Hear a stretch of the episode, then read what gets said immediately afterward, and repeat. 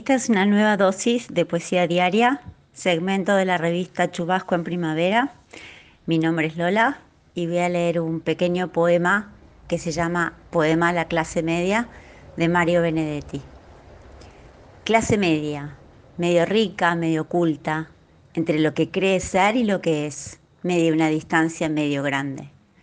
Desde el medio mira medio mal, a los negritos, a los ricos, a los sabios, a los locos, a los pobres.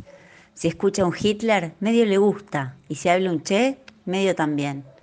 En el medio de la nada, medio duda, como todo le atrae, a medias, analiza hasta la mitad todos los hechos, y medio confundida, sale a la calle con media cacerola, entonces medio llega a importar a los que mandan, medio en las sombras.